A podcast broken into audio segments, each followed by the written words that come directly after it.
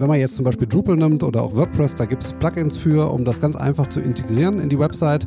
Das Problem ist nur, dass man dieses Icon-Set immer in Echtzeit von dem CDN runterlädt. Goldmann und Pretorius, der Podcast für gutes Online-Business. Heute auf der Agenda die Geschwindigkeit deiner Website. André Goldmann und ich, Michael Pretorius, haben uns hingesetzt und überlegt, was eine Website lahm macht und wie wir die Geschwindigkeit boosten. Was ist wichtig bei der Wahl des Servers, der Installation des Redaktionssystems oder der Architektur des Frontends? Und beim Einsatz von Plugins. Goldmann und Pretorius, der Podcast für gutes Online-Business mit André Goldmann und Michael Pretorius. Michael, du hattest ja die Woche einen sehr, sehr spannenden Post auf Instagram, wo aus meiner Sicht sich einfach mal jemand eingemischt hat, um dir einen reinzudrücken. Da ging es darum, dass deine Website so langsam ist. Ich glaube ehrlich gesagt nicht, da wollte mir einer eins reindrücken, da wollte mir jemand seine Server verkaufen. Das, äh, das war eine Agentur, die äh, ich glaube nicht, dass mir da jemand was reinwirken wollte. Ich glaube, das war einfach nur so ein, so ein Kommentar von jemandem, der ganz dringend Geld verdienen wollte mit Website-Optimierung und gesagt hat, hey, ich bin eine Agentur, deine Website ist langsam. Genau das Gefühl hatte ich auch. Also es war ja immer so ein, ist ja immer so eine Frage, ist das jetzt jemand, der einfach nur möchte, dass du auf Instagram sein Profil besuchst und einfach so einen dummen Kommentar da lässt? Oder ob es jemand ist, der tatsächlich etwas verkaufen möchte. Ähm, und ja, aber mein Selbstwertgefühl war für eine Woche völlig im Eimer. Ich habe gedacht, das ist wie wenn jemand sagt, deine Schuhe sind nicht so richtig gut. Und dann, mir, dann schaust du dir die ganze Zeit auf die Schuhe. Und ähm, vielleicht muss ich an meinem, an, meinem, an meinem virtuellen Selbstvertrauen arbeiten. Also ich habe echt, echt dann geschaut, ist meine Website langsam oder nicht? Und da ist jetzt auch nicht so wirklich viel drauf. Nee. Äh, und äh, ich habe das natürlich, ich, ich, ich finde das ja immer schlimm, wenn sich jemand einfach so einmischt, ohne dass man mal irgendwelche fundierten Informationen dazu bringt. Ja, warum denn aus seiner Sicht ist deine Website langsam? Und äh, habe mich ja dann einfach mal so eingemischt mit dem einfachen Wort Dito, äh, weil deren Website auch bei 6,2 Sekunden war, bis sie dann vollständig da war. Und äh, du hast dann berechtigterweise einfach mal gesagt, ja, was kann man denn eigentlich machen, um eine langsame Website flott hinzubekommen? Ja, du hast ja immer diese Trolle. Also ich finde es jetzt nicht so dramatisch schlimm, dass sich jemand in einer Social-Media-Diskussion einmischt und so ein bisschen den Klugscheißer spielt. Das lassen wir ihm den Spaß. Ähm, aber was natürlich schon spannend ist, wenn man dann konstruktiv reingrätscht und sagt, hey, deine Website ist langsam, ich habe sie gerade gemessen, die ist bei hm, hm, hm, und ich glaube, du lädst äh, so und so viele Plugins gleichzeitig oder willst du nicht mal die Werbebanner nachladen oder das und das. Also es gibt ja eine ganze Menge von Sachen, die man für die Website-Optimierung machen kann, damit die schneller lädt. Und es ist ja mittlerweile auch wichtig, ähm, es ist immer schon wichtig gewesen, aber mittlerweile ist es natürlich natürlich auch ein großes Thema in der Google, äh, im Google-Ranking, ob die Website schnell ist oder nicht schnell ist. Zu den Uhrzeiten hat man gesagt, mach doch einfach die Bilder kleiner, aber ich glaube, damit ist es nicht ganz getan. Und deswegen fand ich das ein ganz gutes Thema für unseren beiden Podcast, weil das ist ja, glaube ich, dein täglich Brot, einfach Websites zu optimieren. Ganz genau. Und äh, das, was du gerade schon sagtest mit den zu großen Bildern, das ist natürlich noch nach wie vor ein Thema. Allerdings ist es auch immer so, wenn du letztendlich ein sehr visuelles Thema hast, musst du natürlich Bilder auch darstellen. Das lässt sich ja gar nicht vermeiden. Die lassen sich natürlich auch komprimieren und in einem richtigen Dateiformat auch ausspielen. Aber ich sag mal so, das sind die Basics, die jeder schon zehnmal gehört hat und nicht mehr äh, hören will, auch wahrscheinlich.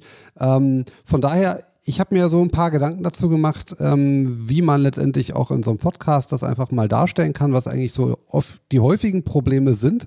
Und ähm, starten würde ich zum Beispiel erstmal damit äh, zu hinterfragen, ob die Website auf der richtigen Infrastruktur läuft. Also ist der Server eigentlich für das Content-Management-System ausgelegt? Oder ist das ein äh, 0815-Server, äh, den man sich irgendwo gemietet hat bei, weiß ich, Strato, äh, All Inkle, äh, ich will jetzt nicht eins und eins sagen, aber äh, bei solchen Anbietern eben. Und die Frage, die müsste ich jetzt dir mal direkt zurückschmeißen.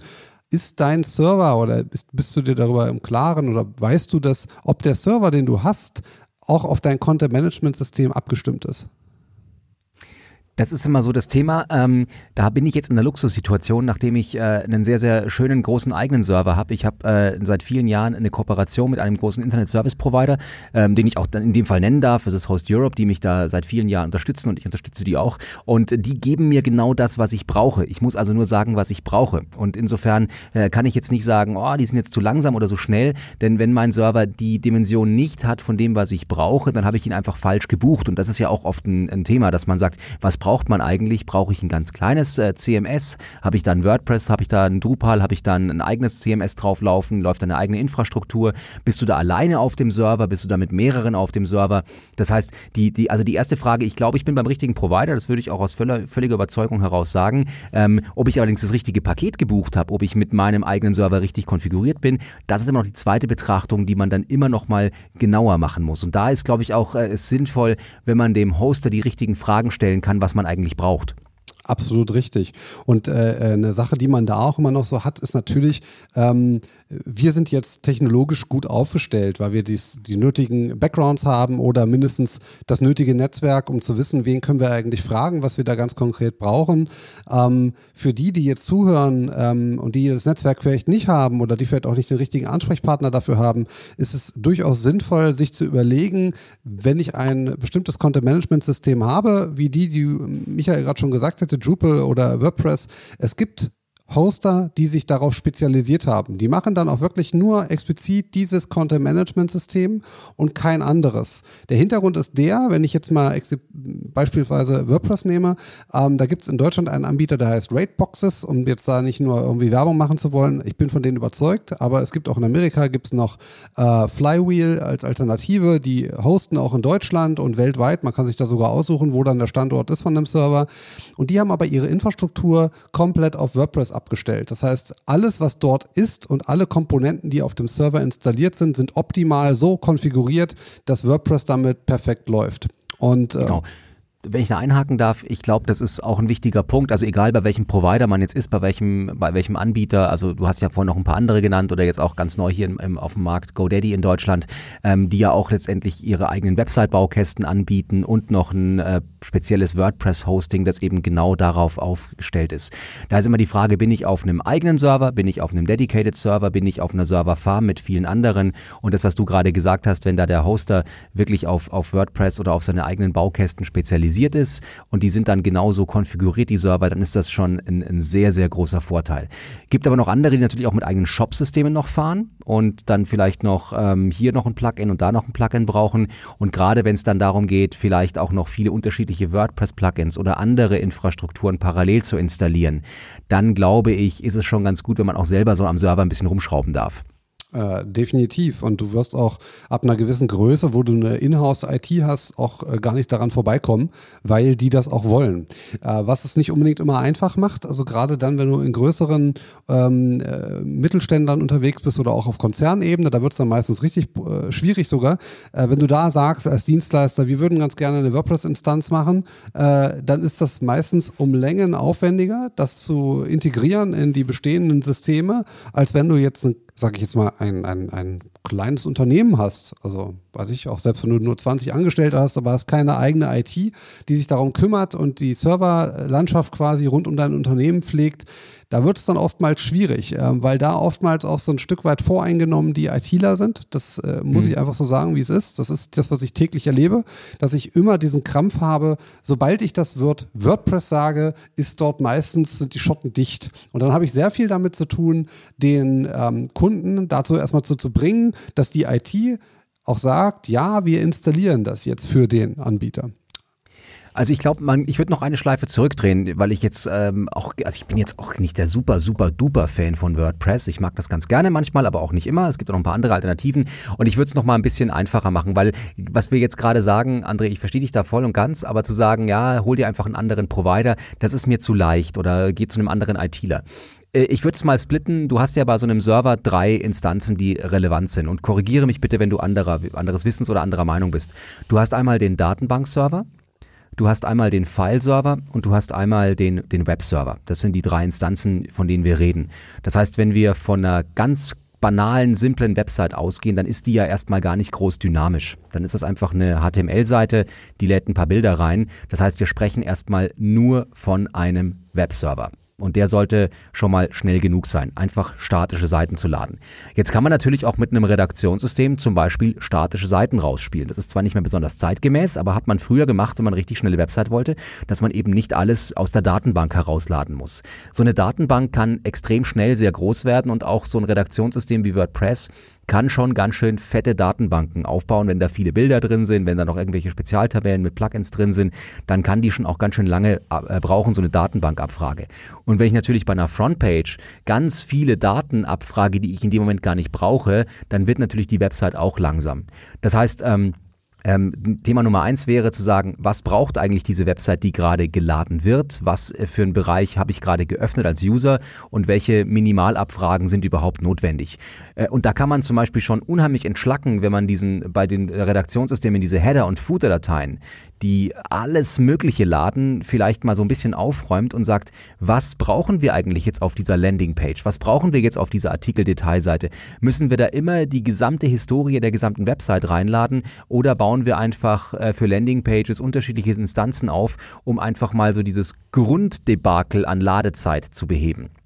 Die zweite Geschichte ist der Fileserver, der kann komplett woanders liegen. Also wir haben, heute gibt es ja so Sachen wie Dropbox und solche Sachen, wo man auch mal Files von einem anderen Server laden kann.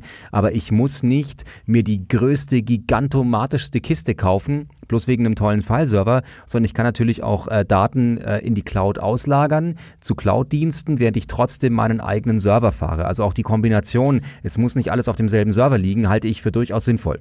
Ja, da muss ich mich aber zu Wort melden, weil du das Problem hast äh, seit letztes Jahr Mai, dass du nicht mal eben irgendein Bild äh, ungefragt einfach auch von der Dropbox laden kannst. Weil Dropbox geht vielleicht noch, aber wenn du jetzt zum Beispiel einen Anbieter gewählt hast, der eben nicht DSGVO-konform ist, dann werden da Daten geladen von einem Server, was der Nutzer an der Stelle gar nicht weiß, wo er keine Einverständniserklärung gegeben hat. Nee, das stimmt nicht, weil die Daten, die er rübergibt, äh, nicht, äh, da werden keine personenbezogenen Daten rübergeladen. Also es sind ja, wir reden ja jetzt nicht von HTML-Seiten und IP-Adressen, die übermittelt werden an andere Server, sondern es geht ja in dem Fall darum, dass du, ähm, dass du, dass du Elemente einer Website, also ich rede nicht von einem Webservice wie YouTube, wo dann komplett Statistiken erhoben werden über Nutzer, sondern ich rede nur davon, also ich formuliere das anders. Tu ich auch nicht, nicht der Nutzer lädt, sondern das CMS lädt und das kann man zum Beispiel im Hintergrund machen. Äh, es, es klingt jetzt ein bisschen komplex, aber aber man kann sowas über so eine Art Tunneling machen, dass die Daten zum Beispiel in den Webserver hineingestreamt werden. Dann werden die Daten nämlich vom Redaktionssystem angefragt und nicht vom Nutzer. Und so muss man das auch machen, weil das, was, das, was du jetzt hintenrum gesagt hast, ist vollkommen richtig. Auf der, vor der, auf der vorherigen Seite äh, kann es definitiv Probleme geben. Ähm, und das ist auch das, was wir relativ häufig machen, weil viele zum Beispiel ganz simpel mal ähm, äh, Font Awesome nutzen. Und äh, das ist ein Icon-Set. Wer das nicht kennt, da hat man dann, weiß ich, 500 Icons drin, die man dann auf deiner Website irgendwie benutzen kann in Listenelementen Elementen und Co. Und ähm, wenn man jetzt zum Beispiel Drupal nimmt oder auch WordPress, da gibt es Plugins für, um das ganz einfach zu integrieren in die Website. Das Problem ist nur, dass ähm, diese, diese Implementation so läuft, dass man dieses Icon-Set immer in Echtzeit von Font Awesome von einem CDN runterlädt. Und das, was du gerade schon sagst, dass es natürlich anders ist als ein YouTube-Video, äh, ist so gesehen korrekt, allerdings nur halb, weil die IP-Adresse trotzdem übermittelt wird und die ist personenbezogen. Richtig, genau. Und deswegen ähm, glaube ich eine wichtige Unterscheidung. Also einmal ist es Fluch und Segen zugleich, Elemente von einem anderen Server zu laden, bedeutet, die Website kann langsamer werden, wenn der gesamte Website-Aufbau erstmal wartet, dass er dieses Element vom anderen Server bekommt. Deswegen wäre wichtig, dass Elemente, die von einem anderen Server kommen, nachgeladen werden und nicht äh, die Seite wartet, bis die Elemente geladen sind. Und äh, zweites Thema ist, äh, was du auch gerade gesagt hast, die Elemente würde ich gar nicht im Frontend groß reinladen, sondern ich würde eher überlegen, gibt es eine Art intelligentes Caching im Redaktionssystem, das diese Elemente immer wieder mal bereithält und den Nutzern bereitstellt und ähm, hier man eben auf die Infrastruktur dann innerhalb des, äh, also im Backend zurückgreift. Genau, das machen wir auch so ähm, äh, auf eine etwas anderen Art und Weise. Äh, wir haben natürlich auch Font Awesome auf einigen Kundenwebsites integriert und was da läuft, ist folgendes. Äh, wir haben ein Skript gebaut, was sich diese Libraries herunterlädt auf den lokalen Webspace des Betreibers der Website und der Nutzer, der letztendlich die Icons angezeigt bekommen soll, kriegt diese quasi heruntergeladen, aber von dem äh, Server des Betreibers der Website und nicht von Font Awesome. Also wir machen quasi so eine Art Tunnel auf, dass wir nicht sagen, der Nutzer lädt sich die Daten herunter, sondern unser Webserver lädt sich einmal am Tag einen frischen Datensatz runter und von dem Webserver des Website-Betreibers werden diese Daten dann an den Website-Besucher ausgespielt. Ist jetzt vielleicht ein bisschen kompliziert, wenn man das hört, das zu verstehen, aber das funktioniert ziemlich gut und hat auch eben einen weiteren Vorteil, äh, das, was Michael gerade schon gesagt hat, auch, ähm, das ist immer schwierig, ne, das, was Michael sagt. man guckt uns ja nicht zu. Also das, was du gerade gesagt my hast. My name. genau. Ähm, meiner übrigens auch. Ähm, dass, äh, jetzt habe ich den Faden verloren, dass ähm, wenn ein ähm, externer Server, auf den ich quasi äh, Informationen quasi auf meiner Website embedde, was ja auch nichts anderes ist, ähm, dann kann es durchaus mal vorkommen, dass dieser andere Server von Font Awesome Schluck auf hat, weil da vielleicht gerade viele Anfragen sind und der lädt einfach mal nicht schnell genug, dann blockiert das unseren Quellcode, der geladen werden muss. Und dann kann es sein, dass der Website-Aufbau deutlich länger dauert, als es eigentlich vonnöten ist, nur weil der Server des Anbieters, wo ich etwas abgespeichert habe, um es dann auf der Website zu integrieren, einfach nicht performant gerade arbeiten kann. Und genau die gleiche Technik, die du gerade ansprichst, also Elemente nachzuladen, die vermeintlich langsamer sein könnten, kann man natürlich auch auf dem eigenen Webserver verwenden, zum Beispiel beim Thema Bilder. Das kennt man, äh, kennt eigentlich jeder von Facebook und äh, anderen sozialen Netzwerken. Wenn wir nach unten scrollen, dann werden Dinge quasi schon geladen. Die Website ist eigentlich schon da, aber die Fotos noch nicht. Und genau das Gleiche lässt sich natürlich mit Bildern und anderen äh, Objekten, also mit Bildern geht's am besten, innerhalb der eigenen Website machen. Das heißt, das Grundgerüst ist eigentlich schon fertig und die Elemente werden nachgeladen. Ganz genau. Auch mit Videos lässt sich das sehr schön machen. Auch da eben in Richtung Datenschutz, dass man sich zum Beispiel das wieder serverseitig das Vorschaubild von YouTube zum Beispiel herunterlädt. Aber das Video wird erst angezeigt, nachdem man quasi proaktiv auf diesen Button geklickt hat. Und dann wird das Video erst geladen. Datenbankserver. André, was machen wir da? Oh, gute Frage. Auf dem Datenbankserver. Also ich würde eher gar nicht sagen, was muss man da optimieren, weil da bin ich auch der falsche Ansprechpartner. Ich bin kein ITler in diesem Sinne. Was man aber auf jeden Fall machen kann und was man machen sollte, ist die erstmal die Anzahl an Anfragen in Echtzeit zu reduzieren. Das heißt, man spricht da von Queries, die man quasi stellt an den Datenbankserver. Das sollte man nach Möglichkeit gar nicht in Echtzeit machen, sondern auch hier Caching einsetzen. Das heißt, man liefert eigentlich fertiges HTML aus und gar nicht so sehr Echtzeitanfragen an die Datenbank. Ja. Ja. Was, ich, was wir, also in der Tat, das ist, das ist eine der Möglichkeiten, zu sagen, der Nutzer bekommt nur so eine halbdynamische Website. Er bekommt eigentlich eine statische Website ausgespielt, die in einem Cache erzeugt wurde was natürlich bei High-Traffic-Websites sehr spannend sein kann.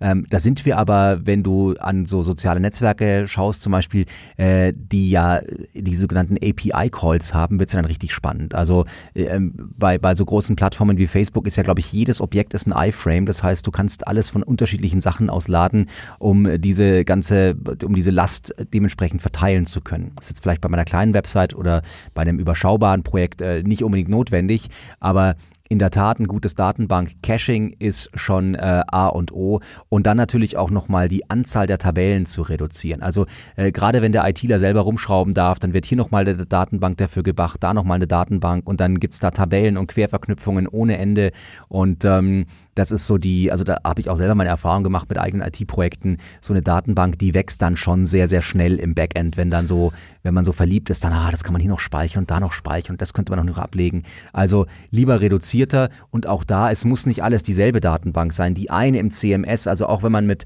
mit WordPress äh, sehr viel machen kann, auch in der eigenen Datenbank und ähm, aber eventuell lohnt es sich auch dann in eigenen Applikationen zu denken, zu sagen, wir haben hier auf der Website, keine Ahnung, was es ist, vielleicht ein kleines Gewinnspiel Beispiel Kontaktformular, wo man was eintragen kann, dann muss das nicht in der Hauptdatenbank drin liegen, sondern sowas wird vielleicht ähm, im besten Fall als kleine Applikation ausgelagert. Absolut. Also man muss ja auch wirklich mal, äh, ich sag mal, als kleines Unternehmen ist das jetzt vielleicht nicht so wichtig, aber wenn du jetzt eine große Brand bist oder auch Mittelstand und du machst zum Beispiel so ein Gewinnspiel äh, und das läuft über so ein Formular hinaus und dann hast du da Tausende an, an äh, Daten, die da quasi reinkommen, dann sollte man das auch vom Content-Management-System auslösen, weil irgendwann brauchst du diese Daten nicht mehr in der Datenbank und es ist dann immer schwieriger, das zu lösen im Nachgang aus der Content-Management-Datenbank. Äh, wo du gerade sagst, die Datenbankgröße, vielleicht eine lustige Anekdote. Wir haben äh, ein Tool gebaut, wo wir die Podcast ähm, iTunes-Charts quasi äh, stündlich uns herunterladen und äh, da haben wir im, im ersten Schritt einen Fehler gemacht in der, im Layout der Datenbank und äh, das führte dann dazu, dass wir nach drei Stunden äh, tatsächlich 120 Gigabyte an Daten in der Datenbank hatten und es war eigentlich nicht mehr möglich, performant mit dieser Datenbank zu arbeiten.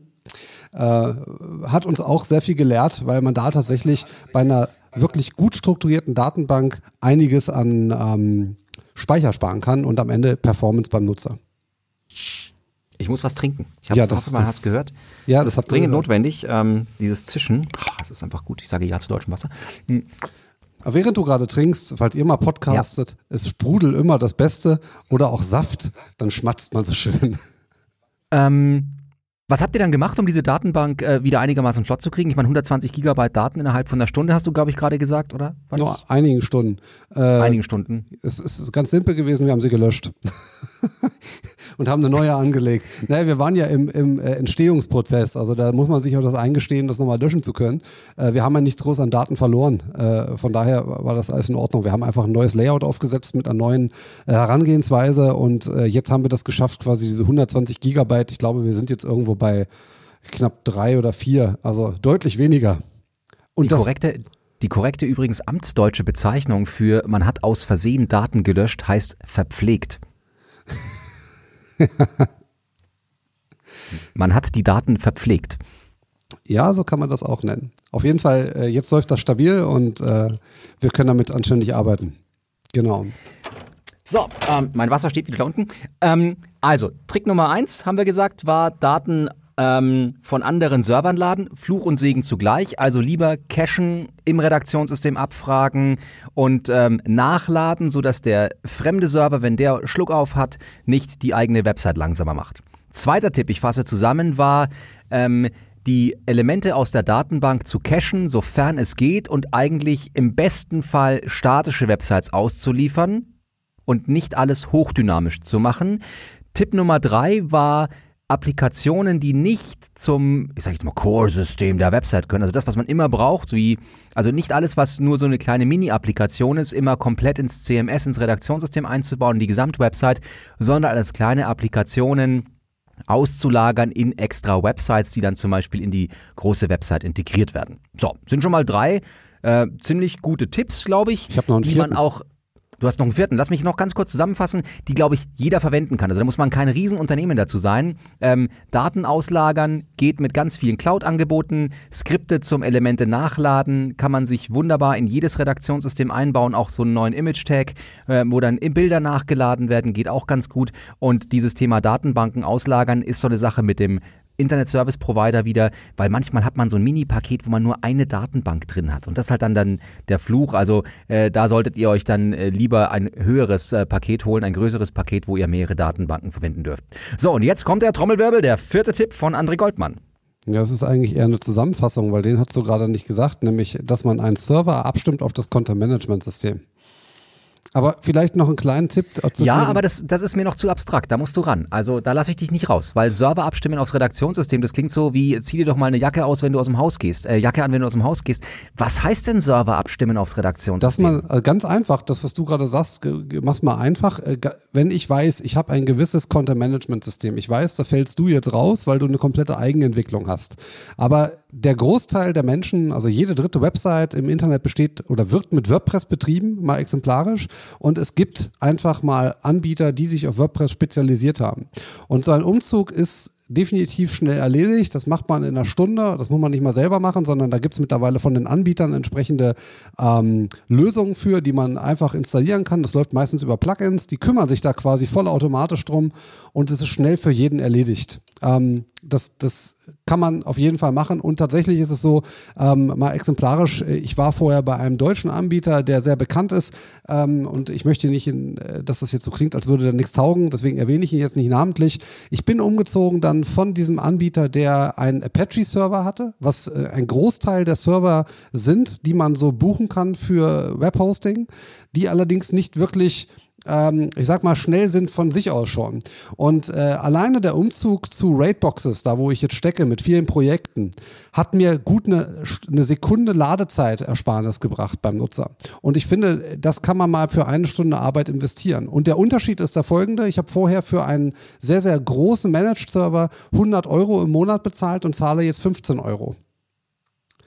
Ich weiß nicht. Das kann ähm, man mal. Du hast gerade das äh, Thema Apache-Server angesprochen. Was ist jetzt auf dem neuen Ding drauf? Engine X. Okay, also der große Unterschied ähm, zu Engine X wechseln von Apache weg. Genau, das ist schon mal ein, ein, ein super Ding.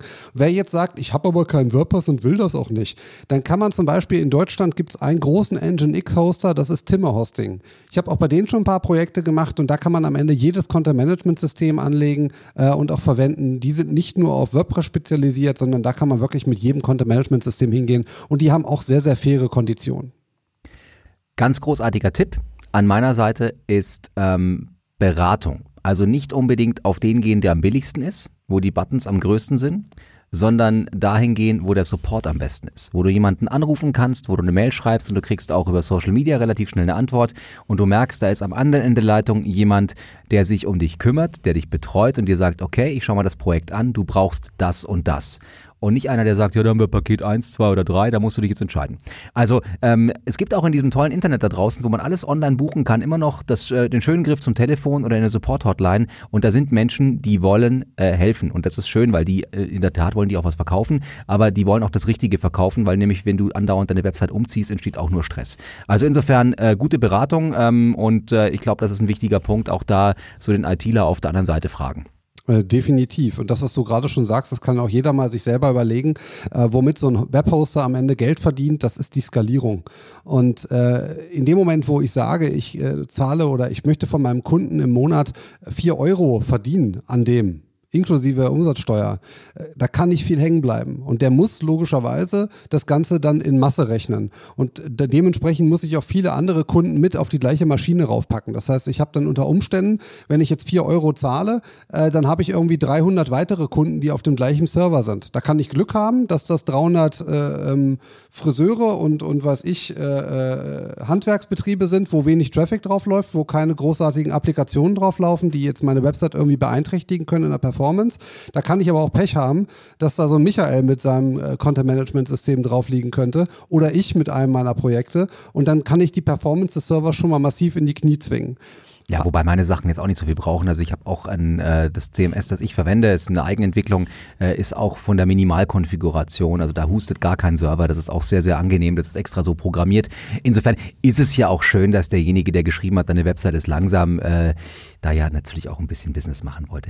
Egal. Also haben wir, haben wir überlebt. So, jetzt haben wir noch ähm, eine Frage, die offen bleibt. Weiß ich gar nicht. Also von der Zusammenfassung her, ähm, vielleicht mal auf blöd gesagt, doch mal ganz basic. Jetzt haben wir euch echt eine, eine, eine minutenlang auch mit sehr, sehr tiefgehenden IT-Jargon die Ohren voll gedröselt. Ich hoffe, das kam alles bei euch an. Sonst müsst ihr André und mir eine Mail schreiben, wenn ihr was nicht verstanden habt. Dann versuchen wir es nochmal irgendwie äh, anders zu formulieren und zu übersetzen. Ähm, oder von, von, mir aus auch euch zu beraten dabei, wenn es irgendwie, wenn ihr Hilfe braucht. Ähm, äh, aber äh, vielleicht nochmal ganz basic. Was ist denn schnell? Was schnell ist. Oder fragen wir anders, was ist gut? Und für mich ist alles gut, was unter einer Sekunde ist. Und das ist nicht nur für mich so, sondern das ist für jeden so. Weil wenn du das, jeder hat ja das Gefühl, wenn er eine Website aufmacht und die ist nicht sofort da, dass da irgendwas nicht so richtig läuft. Weil man will ja in der Regel nicht nur eine Seite aufrufen. Das ist zwar, wenn ich eine Telefonnummer suche, ist das, ist das, sag ich mal, dann ist es nur eine Seite. Aber wer will schon eine Telefonnummer haben, die findet man meistens bei Google, zumindest bei seriösen Unternehmen, die auch einen Google My Business Eintrag haben. Aber wenn ich jetzt weiß, ich brauche vielleicht drei, vier Seiten, die ich aufrufe und schon die erste Seite, die ich betrete auf der Website, lädt einfach mal langsam und träge, dann vergeht mir schon die Lust, weitere Seiten aufzurufen. Und deswegen ist es so wichtig, dass der erste Eindruck wirklich stimmig ist, dass die Seite wirklich wirklich schnell da ist und im besten Fall einfach mal schon direkt nach dem Klick das Wichtigste zu sehen ist. Dann sind wir bei dem zweiten Thema, nämlich wie groß müssen Websites eigentlich sein? Auch das ist ja eine Frage der Reduzierung. Also man hat, äh, ist die Website einfach nur die, die Aufschlagseite, die so groß ist wie der Desktop bei den meisten Nutzern? Oder sind wir bei einer Website, die ich bis zur Unendlichkeit nach unten scrollen kann? Ich sag mal, sind wir Spiegel Online, wo die Startzeit immer so 3 MB hat, oder glaube ich, waren es mal so? Ähm, oder vielleicht sogar mehr, ich habe es gar nicht aktuell gemessen, aber früher war es mal relativ heftig. Ähm, oder sind wir bei einer Seite, die letztendlich oben nur aus einem Anreisetext besteht, so eine Art Teaser-Page und dann geht's weiter? Ich persönlich neige ja eher zu den längeren Seiten, wo man ein bisschen scrollen kann, damit der Nutzer sich auch ein bisschen entscheiden kann. Ähm, aber das führt uns dann in der nächsten Podcast-Episode, was muss eigentlich drauf auf so eine Landingpage. Aber lange Seiten oder kurze Seiten, wo tendierst du hin, André? Das kommt ganz drauf an. das will man nicht hören. Das ist, das ist so wie jemand auf dem Vortrag und, und da fragst du eine Frage und der sagt, das kann man pauschal nicht beantworten. Und da ist es aber leider auch so. Wenn ich eine Spiegel Online bin und du würdest eine kurze Seite haben, dann würdest du sagen, da ist was kaputt.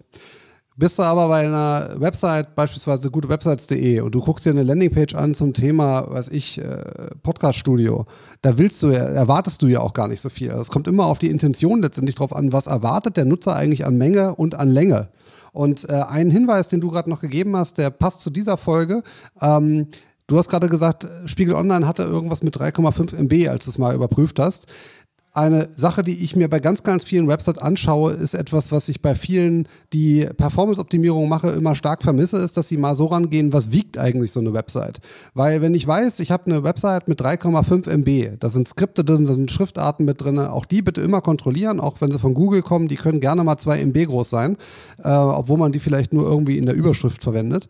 Ähm, und wenn ich so eine Website habe mit 3,5 MB, Bilder, was ich eben halt schon sagte, also alle Dateien, da müsst ihr mal überlegen, wenn ihr mit einer 3G-Geschwindigkeit, das hat man ja auch in Deutschland noch an einigen Orten, dass man mal nicht äh, LTE hat, sondern wirklich eine sehr, sehr langsame Verbindung, dann habt ihr einfach eine deutlich längere Zeit, bis die Website vollständig geladen ist, als wenn ich mit dem WLAN unterwegs bin. Weswegen diese Reduktion der, der Speichermedien, also die da geladen werden müssen, schon sehr stark helfen kann bei der Optimierung von eurer Seitenladegeschwindigkeit.